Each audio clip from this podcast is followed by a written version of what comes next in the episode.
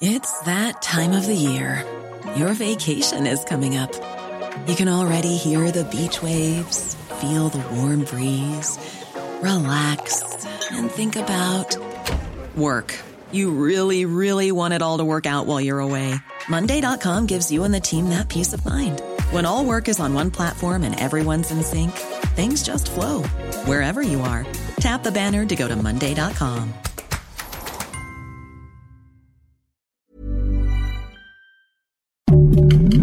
Heraldo Podcast, un lugar para tus oídos.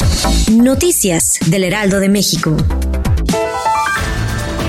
La Secretaría de Seguridad del Estado de México informó que ya suman 18 los detenidos de tres células de grupos delictivos involucrados con los enfrentamientos en el Valle de Toluca y zona sur. Por motivos de seguridad, la dependencia decidió no dar a conocer el nombre de los carteles a los que pertenecen los detenidos.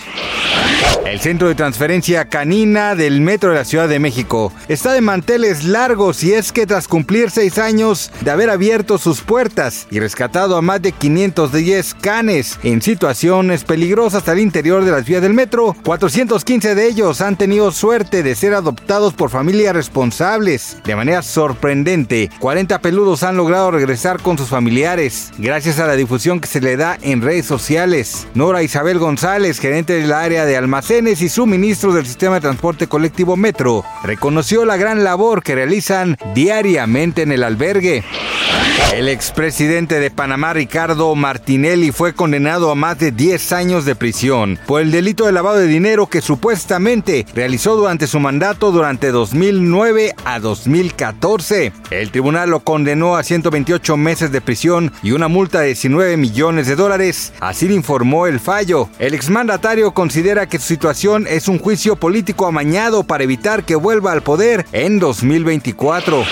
Tras salida en la Casa de los Bárbara Torres ha sido acusada de golpear a Miguel Vallejo, con quien grabó el programa Desmadrugados. Fue el mismo comediante quien declaró que Bárbara es una persona que en todo momento quiere llamar la atención y se la pasa gritándole a todos los que están cerca de ella. Gracias por escucharnos, les informó José Alberto García. Noticias del Heraldo de México.